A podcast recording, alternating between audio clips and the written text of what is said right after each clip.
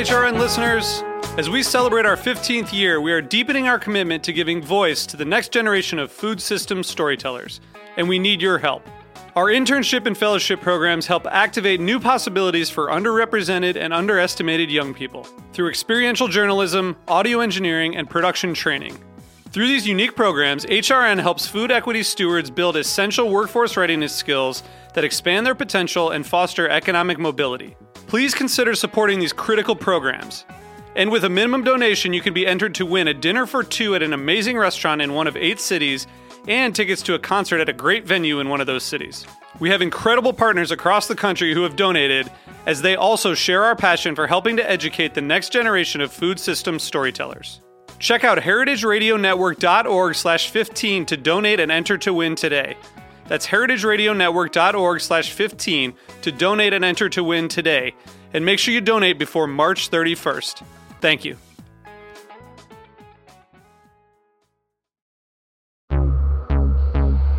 Why is Heritage Radio Network important to you? HRN is very nostalgic to go into because it's really the only place that you have this really warm, homey experience to watch people get together and talk about the things that really make a difference. It's really fun when I ask guests, Do you want to be on Heritage? And they're like, At Roberta's? Yes, 100%. I believe that we all are really trying to bring people together. I think getting more people excited about good, local, well crafted food and away from big ag and tasteless commodity food is so important. It's kind of an honor to be sitting there with so many in a space where so many other people have sat. Join HRN's vibrant community of thoughtful eaters. Become a member today. Go to heritageradionetwork.org/donate. Este episodio es cortesía de Fair Kitchens. Aprenda sobre el código de conducta de Fair Kitchens y únase al movimiento en furkitchens.com.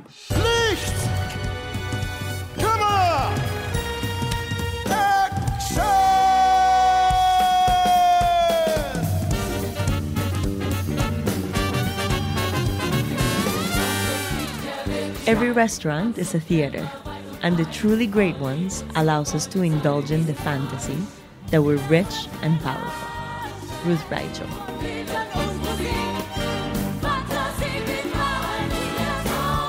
Yo soy Mariana Velázquez. Y yo, Diego Senior. Bienvenidos a Buen Limón Radio.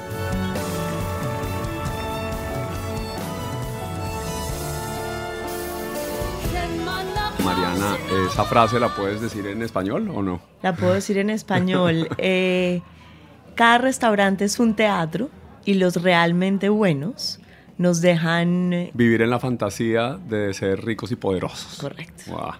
Bueno, y es un teatro justamente la vida también y por eso tenemos una persona que lleva el teatro en las venas. Tenemos de invitado a Luis Salgado. Nuestros oyentes en Nueva York pueden oír y reconocer ese nombre porque ha estado presente en una buena parte de las producciones que involucran talentos latinos en Broadway y en el teatro en general y en películas también. Y en el resto del mundo pueden eh, sentarse enfrente y googlear el nombre para ver una página de internet que tiene Luis que es espectacular. Luis Salgado, eh, director, coreógrafo, actor, bailarín. Bienvenido a Un Limón Radio en Heritage Radio Network. Gracias un millón por tenerme aquí con ustedes en esta atmósfera maravillosa que tenemos. De verdad que es como, uh, es como Twilight Zone in the best way possible. Además, porque no sé si eh, puedas describirlo brevemente el lugar en donde estamos. Es que ese, esta, este maravilloso podcast se graba literalmente en las afueras slash adentro de un restaurante de pizza. O sea, cuando yo entré, yo pensaba que estaba perdido. Digo, estoy aquí para una entrevista y la señora muy cortés me camina entre, los, entre las mesas con las pizzas, la gente con las cervezas. Es un domingo en Brooklyn. Acaban de servir literalmente aquí, ¿cómo es que se llama esto de tomate? Bloody Marys. El Bloody Mary, así súper bien. La gente está riéndose. Y es como literalmente una de las mejores atmósferas que yo haya podido tener dentro de una entrevista de radio. Así que Me gracias. encanta, buenísimo, buenísimo. Y quiero que algún día, ojalá hoy si pudiéramos, eh, pruebes la pizza de, de Robertas, que es de las mejores de la ciudad. Una de las tres grandes pizzerías que tiene la ciudad de Nueva York es esta. La otra es Una, se llama Una, en el Lower East Side. Y Our personal favorites. Our personal favorite. Me encantaría. Después sí, podemos hacer un, deberíamos dedicar un episodio entero a las pizzas, Mariana. Yo creo, yo creo. No sé por dónde empezar a hablar de tu carrera, Luis, pero eh, quisiera, quisiera ¿Eso es hacer- bueno o malo? Yo creo que eso es muy bueno. ¿Has participado en creaciones artísticas eh, que representan al, al, al- la- el talento latino, digamos, en, en Broadway? Entonces, para hablar de uno, por ejemplo, y que conecta con Mariana, In the Heights, estuviste detrás de la creación de In the Heights hace cuántos años, como 10 años, 15 Ya años. Más de 10 años. Eh, en el 2007 yo empecé, o sea, van 12 años ya de, de ese proceso. Nosotros empezamos eh, off-Broadway. O sea, tuve la, la dicha de verlo crecer. De hecho, antes yo había eh, estado siendo parte de, de preproducción para los workshops.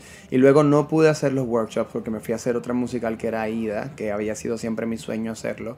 Y da la bendita bendición, valga la redundancia, de que cuando Andy Blackenbuehler entra como coreógrafo, me llama para que yo le diera clases de salsa, de bailes latinos. Y dentro de esa relación empezamos a compartir, nos conocimos, hicimos amistad. Y llegó un momento dado en que era, pues no, neces- no necesariamente necesito solamente aprenderlo, pero si te tengo a mi lado podemos pasar esa información con la misma fidelidad, ¿no? Hablando de bailar salsa, de bailar plena, de bailar bomba. Entonces empezamos a hacer talleres hacia el elenco y por ahí me ofrecieron una parte en el show y eventualmente me hice uno de los coreógrafos asistente asociado de, de la producción. Mariana estuvo relacionada con algo in the Heights, que no es la producción, pero es eh, del- de teatro, pero sí la producción de la película. Sí, estuve haciendo toda la comida para la película. ¡Ay, qué rico! Las escenas en que aparecía el arroz con pollo, en que se reunían en la casa ¡Qué bien! a cenar. Felicitaciones. Muchas gracias. Qué sí, bien. Fue, fue divino. Sobre todo, ¿sabes por qué? Porque es una historia el- a la que los neoyorquinos tenemos tanta cercanía, ¿no? O sea, no solamente como latinoamericanos, pero también ver cómo la ciudad se va transformando, ver cómo va cambiando. Claro. Y, El, el y es- gentrification, el problema de, de gentrificación. Así se dice en español, ¿verdad? Sí, sí, sí, Que es una palabra que no es natural al español, pero sí es Claro. Eh, y, que, y que el problema de, la, de, lo- de los papás de Nina, ¿no? Los Rosario, la familia Rosario está viviendo de alguna manera y está viviendo el salón eh, eh, del beauty parlor que se, también se tiene que mudar. Entonces, yo vivo en Harlem y ahora mismo veo en Harlem cómo, cómo pasa eso, cómo tengo de hecho un chico eh, que está haciendo un restaurante o lo ha iniciado y ha empezado y se le ha metido todo todo su empeño y de repente la renta ya apenas a dos años de haber empezado Ah. ese sueño es súper cara y no puede mantenerlo entonces vive en mi edificio y me cuenta es que me hizo bien duro entonces dentro de este podcast también que se está celebrando esas personas que están tratando de celebrar y de hacer y de compartir cuán difícil es en esta ciudad a veces lograr ese sueño versus aquellos que no se dan por vencido, ¿no? Y, y el personaje de Usnavi, de alguna forma, se da por vencido y luego no se da por vencido porque dice, no, es que aquí está mi hogar. O sea, yo siempre he pensado que me voy a retirar, que voy a volver a mi casa, que voy a llevar ese chequecito que me gano a ayudar a mi familia, etcétera. Pero no, este es mi hogar, mi familia y mi comunidad está aquí hoy. Entonces, eh, es una historia que de alguna forma me identifica con demasiadas personas que viven su verdad, su sueño, su realidad eh, tan tangible y no tangible aquí en la ciudad de Nueva York. Y, y sigue siendo tan vigente hoy como lo fue hace 12 años cuando empezó el, el- el, eh, In the Heights. Ojalá que la, la producción cinematográfica se haga y le rinda eh, y le salga a la altura que tuvo la obra de teatro. ¿Todavía sigue algunas veces creándose o presentándose? Ya la. Definitivamente, claro, la- la- los derechos salieron al aire libre, ¿no? Entonces muchas personas lo han producido. Yo en distintas ocasiones he hecho coaching para mucha, eh, me, me da mucha gracia y a la vez lo disfruto cuando hago coaching para comunidades que son completamente blancas y americanas haciendo el show. Entonces hay este dilema de si deberían o no deberían. Y yo soy de los que si me si tú me llamas para compartir la cultura contigo es porque quieres aprenderlo y quieres hacerlo bien. Entonces me parece que el show también es una gran puerta a personas que no son latinos de valorar y de, entablar una relación con la experiencia latina de una forma bien chévere. Eh, que es lo mismo que me pasó, por ejemplo, yéndome a, a Holanda a dirigir con Jerry Mitchell por Jerry Mitchell durante el, el tiempo de On Your Feet y poder pasarle a toda la gente de Amsterdam lo que es la cultura cubana, puertorriqueña, dominicana. Buenísimo. Es buenísimo, es una gran oportunidad. Ahora hablamos de eso, On Ujú. Your Feet de Gloria Estefan y, su, y, y Emilio. Es la historia de Gloria y Emilio. O sea, eh, nunca la pude ver. Sí vi en The Heights, pero no vi... Sí. eh, Es otro de las grandes producciones que han logrado emplear una gran cantidad de latinos en las tablas, no solamente de Broadway, pero también a nivel nacional, ¿verdad? Porque el tour hicieron dos, si no me equivoco, casi dos tours se llevaron y, y fue lleno. O sea, ahora mismo tenemos una lista grandísima de personas latinas que han ba- basically break their egg Ah. con On Your Feet, ¿no? Que ha sido su primera oportunidad grande. qué bien. Y, y ya está corriendo en Londres. Yo tuve la dicha de dirigirlo en Holanda para Jerry eh, y probablemente vaya a Alemania. Entonces siguen, siguen los Stefan haciendo ruido por todas partes. Sí, yo no volví a, a ver a Gloria Estefan presentándose porque ella es una empresaria ya y apoya toda la... la- Pero sí se fue presentado. ¿Sí? Nosotros hicimos, con- yo bailé con ella hace como dos años. Eh, hicimos un concierto bien grande también a beneficio de, de la conciencia de lo que es Viva Broadway. Ya, bueno, Viva Broadway es una de las razones por las cuales tenemos a Luis aquí presente. Cuéntanos, eh, si quieres, para que nos- nuestros oyentes entiendan. Estamos hablando de In the Heights, que es un gran musical histórico en Broadway que trajo adelante la mente brillante de, de Lin Manuel Miranda en su momento, antes de que él crease Hamilton. Pero siendo parte de estos y de muchos otros más, Luis Salgado eh, hace parte de una coalición de artistas que están sacando adelante el apoyo a los latinos en Broadway. ¿Cómo es, cómo es esa, ese Bueno, esfuerzo? Inicia, eh, inicia en realidad desde mi punto de vista, inicio yo con Revolución Latina, que en paralelo con, con In the Heights, eh, hace 11 años desarrollamos. Esa, eso creó un movimiento de celebrar lo que es la comunidad latina en Nueva York, porque cuando yo empecé no existía esa celebración. De hecho, había hasta un pequeño de represión contra, contra la representación latina en totalidad, ¿no? Por ejemplo, cuando yo empecé, veníamos con un show llamado Mambo Kings, ese show no llega a Broadway y lamentablemente entre comentarios de las páginas de Broadway, uno se encuentra con cosas como, of course, it's full of Latinos, it's not gonna make it. Entonces nosotros empezamos a decir, no, lo contrario, ¿cómo celebramos? lo que tenemos por ofrecer que es mucho más allá que West Side Story, que es mucho más allá que terminar con, con la cuchilla precisamente en la mano. Hablábamos fuera de, del programa ahorita de un, de un taller de, de, de stage combat que estoy tomando. Y, y esa representación de terminar con una cuchilla en el escenario como latino no es lo que yo quiero ser. Me encanta terminar el show, por ejemplo, de, On Your- de In the Heights diciendo I am home y celebrar lo que somos como, como comunidad o, o, o get on your feet, ¿no? Que es lo que decimos al final con Gloria Estefan. Just get on your feet, be proud of being who you are. Y este, ese tipo de mensajes son muy distintos. Entonces, así empezamos, ¿no? Celebrando a Lynn, celebrando a Eliseo Román, a Doris Mortalvo, a Priscila López. Y con eso, ese, eso creó un ripple donde la, el Broadway League, de hecho, se interesó mucho en esa misma celebración. Y gracias a Lin Manuel, gracias a Luis Miranda, se desarrolla este nuevo programa llamado Viva Broadway, ¿no? que está creado por el Broadway League precisamente para entablar una relación mayor entre lo que es el público latino Broadway. Y están haciendo ahora un danzathon, es lo que están preparando ahora entre, entre varios artistas. Con eh. Revolución Latina tenemos un Danzathon, porque Revolución Latina es un programa que ofrecemos talleres y ofrecemos una oportunidad de ser parte de, de ambas comunidades, ¿no? Tanto la latina como la de Broadway. Ofrecemos clases gratuitas a adultos que vienen de Colombia, de México, de Perú, de Argentina y también a niños. Usualmente tenemos sobre 200 niños en el verano tomando clases de baile, canto, actuación gratuito. Pero ¿cómo se paga eso gratuito? Haciendo eventos como este Danceathon, que son 5 horas de bailar sin parar. Durante tenemos un sinnúmero de artistas que están apoyando con fundraising. Bueno, cinco horas bailando sin parar, Mariana. ¿Cuánto, ¿Cuántas horas has durado tú en una fiesta? No, o sea, lo que pasa es que uno se sienta, se toma una champañita, vuelve, no, no, no, yo no sé. Cinco horas sin parar. Estamos en Harlem School of the Arts eh, en el Alto Manhattan y es una escuela que también se ha, ha partnerizado, qué mala palabra. It has partnered with us. Este, se ha hecho colaboradores Exacto. de Revolución Nos hemos Latina. asociado. Nos hemos, gracias, gracias. Hay un millón de palabras que no son eh, partner. Eh, pero el evento es no otra cosa que la celebración total de haber recaudado también esos fondos. Y lo que pasa usualmente es que nos quedan como 10 mil dólares por recaudar.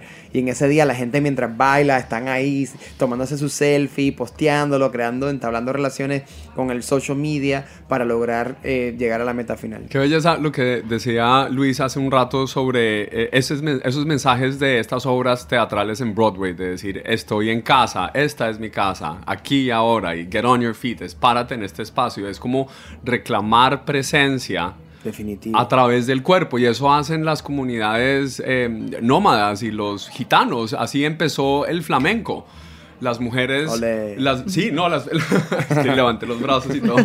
La- la- la- las mujeres flamenco, en, yo creo que se hace como una tradición que eh, no milenaria, pero casi, eh, yo creo 300, 400 años, cuando no tenían dónde pararse, porque sacaban a las comunidades de distintos lugares en el norte, en el centro de España, tenían que sentarse y decir, no, este es mi lugar, aquí es donde vivo yo, y por eso le pegan al Por eso piso. zapatean. Por eso zapatean. De, de ahí viene eh, el, el- el origen de esta... No, no, no, no, no se escucha, no se escucha. Pero de ahí viene, y, y es ese mismo sentimiento que Luis dice que nosotros como latinos tenemos que decir, esta es nuestra casa, aquí estamos, esto es hoy. Y, y eso lo van a hacer sentir también en esas cinco horas de baile seguidas a las cuales me imagino te tienes que preparar. O... Sí, hay, hay personas que se lo toman bien en serio y es como obviamente como un maratón y empiezan a tomar clases para... Yo de hecho el año pasado yo estaba quedadito. Ya era como que estaban bailando y cuando llegó la parte de la samba ya yo decía, ya no puedo más. Ah, van cambiando de... Sí, de- porque cada media hora cambia ritmo. Ya. Entonces tenemos un DJ en vivo. Este, hay, hay- vienen personas a hacer bailes, se ofrecen. Hay una compañía que se llama Caipuyi que es, eh, hace baile mexicano. Durante las cinco horas tenemos diver- diversidad de eventos para que la gente dure. En buen puertorriqueño es un relajo. Nos estamos relajando. Entonces, cada media hora cambiamos el tema. Vamos, por ejemplo, podemos tocar Broadway. Entonces, tenemos Get On Your Feet, porque es Gloria Estefan, pero el musical de Broadway, bla, bla, bla. Y a la otra media hora es todo samba. De repente nos vamos con música en vivo, llega la bomba puertorriqueña y así. Esto es toda una historia de y una carrera que lleva 20, 25 años en tu vida dedicada a esto. al arte. Desde- la- ya van 30 años 30. dedicado al arte. Es una locura decirlo. ¿Cuándo empezaste? A los nueve. A- Me acabo de decir mi edad, señor. este, a los nueve. Yo a los nueve años empecé y llevo 30 años que no he parado. Desde el primer día. ¿Cómo fue ese primer día? ¿Dónde Eh, fue? ¿Qué José estaba Javier pasando? Rivera Ortiz. Es un maestro de baile y actuación que tuve en la escuela pública. Empecé con él en un after school program después de las 3 de la tarde en un lugar que no había ni pisos, ni espejos, ni... O sea, literalmente estábamos en el fango de la escuela haciendo el split y le doy gracias a Dios que ese fue mi principio. Ese mismo maestro me tomó de la mano y me dijo, te tengo que llevar a una escuela formal. Quiero que te sigas entrenando y, le agradezco toda mi vida que haya confiado en mí. Razón por la cual eh, Revolución Latina existe. ¿Sabes? Porque el que yo haya llegado a Broadway, que haya hecho películas en Hollywood, el que haya podido dirigir historias que amo, precisamente de Unheard Voices, ¿no? De esas personas que no siempre podemos contar su historia y que el arte nos da una posibilidad de abrir el- esa, ese, ese- esa perspectiva, esa comprensión, esa vulnerabilidad, lo que son estas otras personas que no siempre pueden eh, gritar o escribir o patear como el flamenco. Aquí estoy. Nosotros con el arte lo podemos celebrar. Y eso me lo regaló él. Entonces, La pregunta que yo me hago es cómo yo lo puedo regalar hacia adelante. Buenísimo, Pay It Forward. Y por eso, con esa misma eh, inspiración, vamos a dar un círculo, cerrar un círculo. Ya regresamos para abrir otro con nuestro invitado en esta cuarta temporada de Buen Limón Radio aquí en Heritage Radio Network, Luis Salgado. Regresamos en cinco minutos. Washington Heights. Up at the break of day, I wake up and I got this little punk I gotta chase away.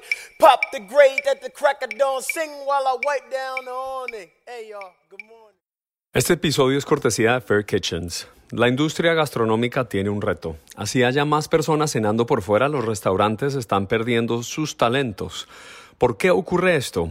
Un estudio de Fair Kitchens revela que hay un problema serio en el bienestar de las cocinas profesionales. 74% de los chefs reportan carencia de sueño al punto de agotamiento absoluto. 63% de los chefs sufren de depresión y más de la mitad se sienten presionados hasta el límite. Esto no puede ser ignorado. Fair Kitchens es un movimiento basado en la creencia de que una cultura positiva en la cocina hace de ese lugar un negocio más sano. Al tomar la promesa de ser una Fair Kitchen, la organización puede proveer con información gratis, herramientas y recursos para ayudarle a tomar acción hacia hacer de su restaurante un lugar más estable, productivo y feliz lo cual afecta de manera positiva la experiencia de sus clientes. El momento para actuar es ahora. Aprenda sobre el código de conducta de Fair Kitchens y únase al movimiento en fairkitchens.com.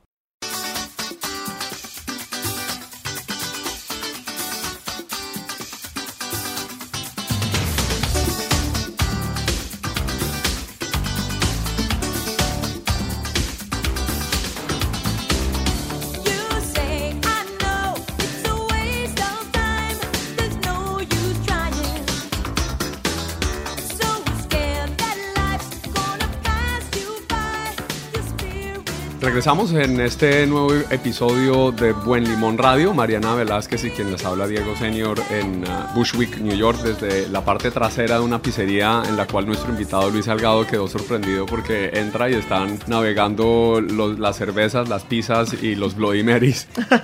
Tengo el periódico acá y en el momento en que estamos grabando este podcast han salido en las noticias unos comentarios sobre Peter Luger. Mm, ya que este es un podcast de comida, quisiera comentar y preguntarle a Mariana eh, sobre esa noticia que salió en el New York Times. ¿Has ido, conoces Luis sí, no, Peter Luger? Te quería, te quería así como meter la, la cizaña de que esta mañana estaba yo en el tren, camino a mi clase, y de repente me, me acorralan estas dos señoras y entre, o sea, así por, el, por enfrente de mí, lo único que hablaron durante todo el viaje del tren era esta noticia. ¿Era Peter Luger? Era esta noticia. No puede ser. Y que cómo había sido, que si la había visto, que el New York Times. Y, eh, y el chisme, gracias. Y el chisme corría. Yo, yo así tratando de memorizar algo que tengo que, que aprender una mañana y con el Peter Luger encima. Bueno, el Peter Luger es un restaurante épico, histórico, una de esas instituciones de Nueva York, un restaurante de carnes. Eh, tiene dos lugares ahora. Antes era solamente uno, que es en Williamsburg, en el sur de Williamsburg en donde vivimos Mariana y yo. Vivimos a dos cuadras de, Peter Luger. Y lleva existiendo, yo creo que eh, no, no 100 años, pero unos buenos 60 años, 70 años en ese mismo lugar. Eh, las mejores carnes de Nueva York las tuvieron en su momento. Fue la única razón por la cual la gente de Wall Street salía de Manhattan a buscar un almuerzo. Era el calidad de la carne de Peter Luger. Y sale esta noticia eh, y una crítica de Peter Wells en el New York Times en la semana en que grabamos este podcast diciendo que básicamente se sintió estafado. Y dice, Review of Peter Luger was last week's most read article. The eminent Brooklyn Steakhouse has represented and affirmed ideas of old New York for generations. El viejo Nueva York. Mr. Wells did not give it any stars on the Times four-star scale. O sea, de cuatro estrellas le, dio un gran total de cero. De cero papitas.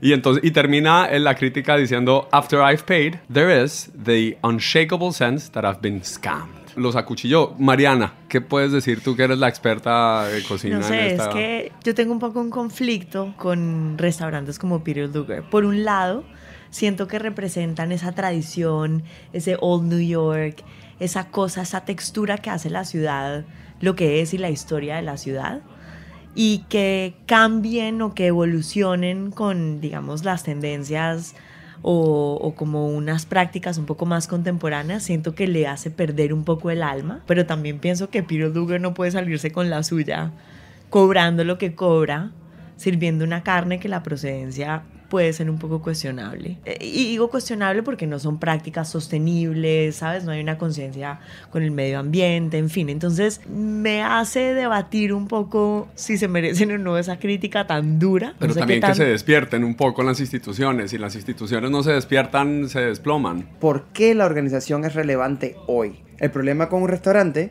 es que se está haciendo el restaurante esta misma pregunta constantemente o recae en que ya somos este nombre, no hay que, no hay que seguir creciendo. Entonces yo pienso que ahí es donde cualquier cosa que sea, sea un ser humano, sea un negocio, sea el arte, sea lo que sea, si te estancas como el agua, te entran las moscas y se perdió. También podría criticar un poco la, la, la, la objetividad que pueda existir en que nosotros creamos solamente en un reviewer, que es lo que pasa Mm. con el arte. Mm. ¿no? Una persona dice algo y porque está publicado en el New York Times es una totalidad. Es una y verdad. nosotros todos tenemos que entender que ahora ese lugar no sirve. Entonces, eso no me parece justo tampoco.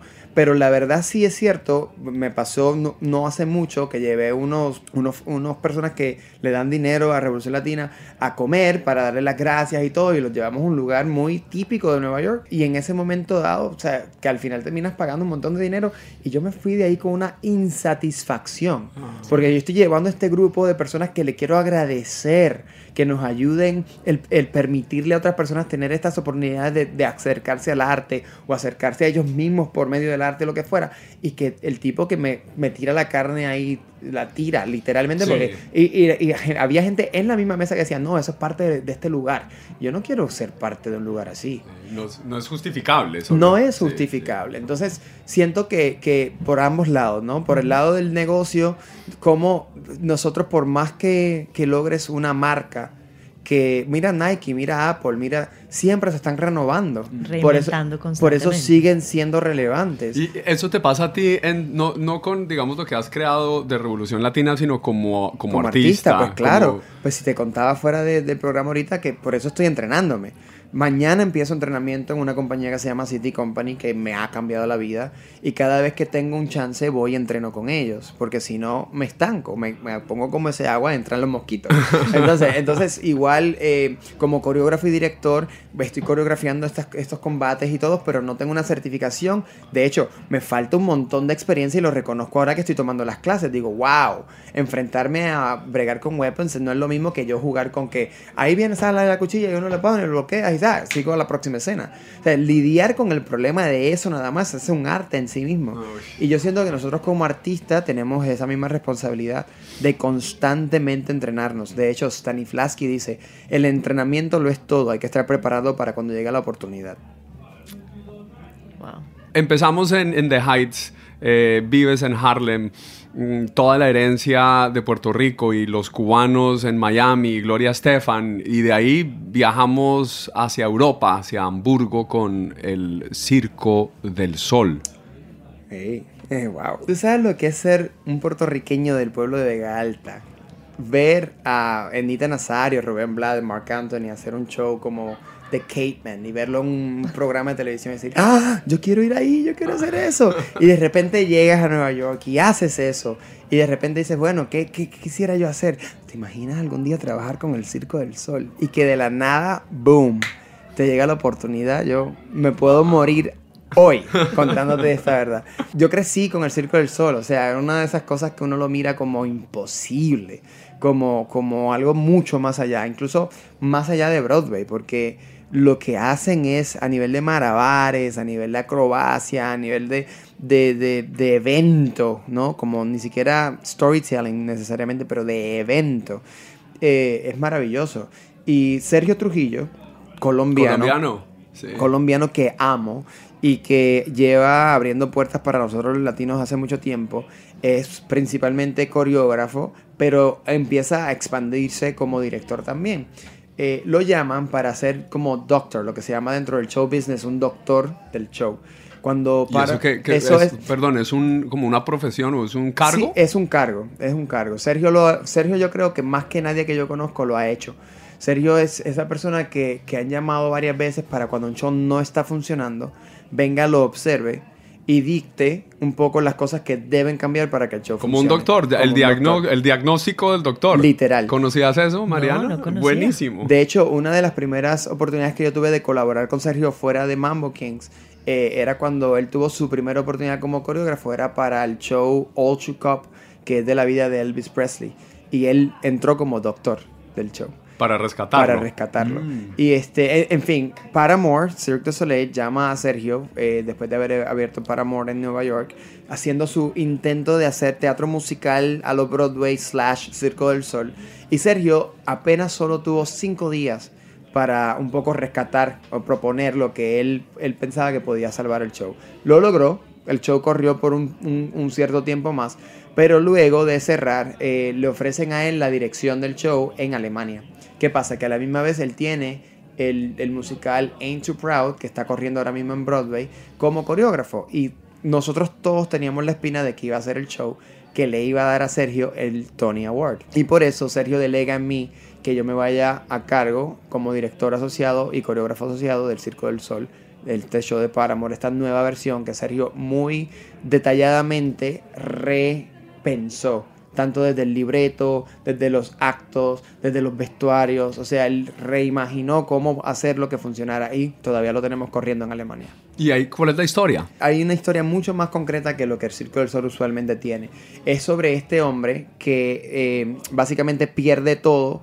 Eh, la forma en que Sergio lo, lo reinventó es aún más lindo porque tenemos una distancia como de siete años donde él está en la nada, donde él ha perdido todo y entra una vez más a un estudio de cine. Y en eso, ¡pum!, se abre toda la perspectiva de magia utilizando también la belleza del Circo del Sol, pues obviamente el, payaso y todo, todos los recursos, y vemos el por qué él está en ese lugar. O sea, tenemos eh, eh, el, triángulo de amor, lo representamos por medio del, trapecio, por ejemplo, mm. y hay un acto de que es como un tango que dura casi 11 minutos, donde esta mujer está siendo manipulada como por medio de estos dos amores, porque ella no sabe qué elegir, si elegir su sueño de estar en el cine o elegir este amor que realmente quiere. Entonces, eso justifica el acto del trapeze de una forma que antes no se ha justificado. Y, en un tango, ¿no? Habla mucho que el tango, porque el tango es una, un, género musical eh, masculino y sexista y lo ha sido por años y años y las canciones, las letras de muchas milongas y de muchas canciones de tango eh, ponen a la mujer en, un lugar segundo y muy, y muy por debajo del estatus del hombre. Lo que pasa es que ha ido cambiando. Hay una milonga de mujeres en Buenos Aires que están como cambiando esa tradición, como que me sacan a bailar mirándome y es casi como una orden y las tres canciones obligadas y como un montón de cosas que... que... es lo mismo con la salsa, en el mundo de la salsa pasa bastante igual. Mencionaba el tango por eso, porque históricamente ha sido un baile muy machista, pero hay movimientos que están surgiendo de mujeres en Argentina que están diciendo, bueno, podemos apoderarnos del tango y volverlo algo que nos empodere a nosotras, más allá de ser el hombre el que domina y el que le dirige todo. Lo que me hace soñar con lo que estás diciendo es que el tango nace de dos hombres bailando y que esta percepción machista que me estás diciendo es dentro de la evolución del tango, lo cual me lleva a pensar que lo lindo sería que en un futuro muy cercano tengamos las dos mujeres bailando. Uy, buenísimo. ¿Te das cuenta? Entonces ahí de hecho hay un show. Ahí te, ahí te di la idea. Ahí, de hecho hay un show. Productor, asociado en Limón Radio. ¿Cuándo empezamos ensayo? La semana que viene, ya. Quedó. Bueno, y hablando de ensayos, cuéntanos, ábrenos esa ventana. ¿Cómo es esa cultura tras bambalinas? Uf. ¿No? Porque es que uno vea un show como el Circo del Sol, claramente requiere horas infinitas de ensayo, una cultura de grupo y trabajo en equipo. ¿Cómo es? honestamente, te lo tendría que dividir en me hablas de cualquier pieza o del Circo del Sol, porque es tan distinto. Yo en el Circo del Sol te confieso que ha sido el trabajo más complejo de mi vida. Y más que nada es porque tenía la vida de esas personas en mis manos. O sea, literal. Literal. Literal. Yo trabajaba 18 horas al día. Pasé tres meses que me levantaba y a veces me, te juro que me levantaba a llorar. Si me levantaba a las 5 de la mañana, en mi ensayo empezaba a las 9 y media. No tenía tiempo para nada que no fuera prepararme para estar exactamente donde tenía que estar en cada momento del día. Entre 9 y media de la mañana a 10 de la noche. O sea, y luego a las 10 de la noche tener reuniones para prepararnos para el próximo día. ¿Por qué? Porque donde el teatro musical en Nueva York trabaja de 10 a 6 y tenemos a todo el mundo ahí y se acabó, en el Circo del Sol, especialmente en la fórmula de Alemania, con las reglas de ese lugar, yo tenía que estar de 9 y media ¿no? a 5 y media con los actores y luego empezar de 6 hasta las 10 de la noche con los acróbatas. Mm. Era, un doble, era un doble tour de, de trabajo. Y con los actores, pues una delicia, porque después es el mundo que uno conoce, llevarlos a entender el personaje, crear los conflictos y toda la cuestión. Pero con los acróbatas, es que todas las noches estos hombres están dando cuatro volteretas en el aire. Y en algún momento dado, dentro de tres meses, alguien se te va a lastimar. ¿Entiendes? Entonces tú tienes que estar muy consciente de cuándo decirles marquen esto, no marquen esto. Necesito enfocarme en la actuación. Enfoquemos solamente estas dos horas en actuación el día de hoy. No, no arriesguen nada. En el teatro musical, y no es por desvalidarlo, en como que se me baja el estrés un poco más, porque entonces ya es una conversación que pasa entre el departamento de música, el departamento de coreografía, el departamento del, libretista. Por lo general, he tenido la dicha, especialmente en The Heights, era una familia maravillosa. De hecho, el equipo de Lean se llamaba The Voltron Team. ¿no? ¿Por qué? Porque, porque es como crear un Voltron. Ah, Uno es claro. las piernas, el otro es las manos, el Ma- otro es el pecho, el corazón. Mariana, ¿sabes quién era Voltron? No. Bueno, era un robot hecho de tigres de robots. Entonces es la combinación como de cinco tigres robots del tamaño de este lugar donde estamos grabando el podcast, pero entonces se ponen unos encima de otros y todos construyen un robot gigante. Es un cartoon. Como los. Transformers. Ok. ¿no? Pero, pero mira qué idea tan bonita. Mariana, bueno, está bien. Eh, está bien, ya. No, no, no. no. Mira qué idea tan bonita que sin, que sin las piernas no puedo, no puedo caminar, por más fuertes que sean mis manos. Claro. Y entonces ese, ese era el equipo de Tommy Kelly, Manuel Miranda, Andy Blackenbuehler, Alex Lackamore, ¿no? Eh, eh, Bill Sherman. Todos juntos hacían el Voltron. Y yo como que aprendí eso, ¿verdad? Como, ¿quiénes son mi equipo? ¿Quiénes son las personas con quien yo puedo compartir el contar una historia o crear un espacio de ensayo? donde de alguna forma mi esposa lo decía esta semana mejor que yo always remember to look for people that are smarter than you no siempre busca gente que sea más inteligente que tú porque si no nos están volvemos a la idea del agua y los mosquitos nos estancamos Eh, ese aprendizaje puede ser el overarching theme de este, de este, de este episodio de Buen Radio y es aprender a entregar, porque entre más uno entrega, más recibe y más crece, sin importar cuánto tiempo lleve uno creando, así sea carne en una restaurante institución o así sea una obra teatral o un libro como el que está haciendo Mariana, cualquier cosa que uno crea le genera eh, más fuerza si uno entrega a través de Amén. eso. Luis Salgado, ha sido un placer y un honor tenerte en Buen Limón Radio, en Heritage Radio Network. Esperamos poder ver tus logros de aquí en adelante, que sean muchos más para ti y la comunidad latina a través de tu organización y tu talento. Amén, gracias, gracias y gracias a ustedes por, por este espacio que tienen y por, y por el enfoque que llevan, porque también me siento bien como tocado por su misión de esas voces, uh, no, on her voices también, dentro de lo que es la cocina eh, en Nueva York y especialmente pensando también en nuestra gente de la cocina latina, que he conocido tantas personas que salieron de estar a veces limpiando las mesas y ahora son dueños de sus propios restaurantes y necesitan que sus historias se cuenten. Entonces siento que este podcast es muy valioso. Gracias a ustedes. Ha sido un gusto estar en esta tarde de otoño de este domingo neoyorquino y tener esta vivencia y esta experiencia con el arte. De verdad que estamos que nos bailamos.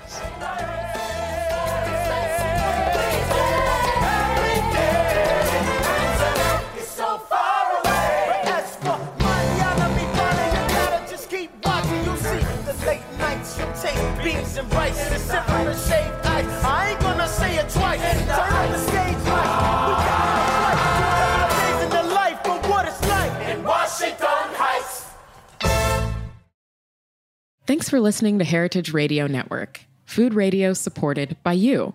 For our freshest content and to hear about exclusive events, subscribe to our newsletter. Enter your email at the bottom of our website, heritageradionetwork.org. Connect with us on Facebook, Instagram, and Twitter at heritage underscore radio. Heritage Radio Network is a nonprofit organization driving conversations to make the world a better, fairer, more delicious place. And we couldn't do it without support from listeners like you. Want to be a part of the food world's most innovative community? Rate the shows you like, tell your friends, and please join our community by becoming a member. Just click on the beating heart at the top right of our homepage. Thanks for listening. This program is powered by Simplecast.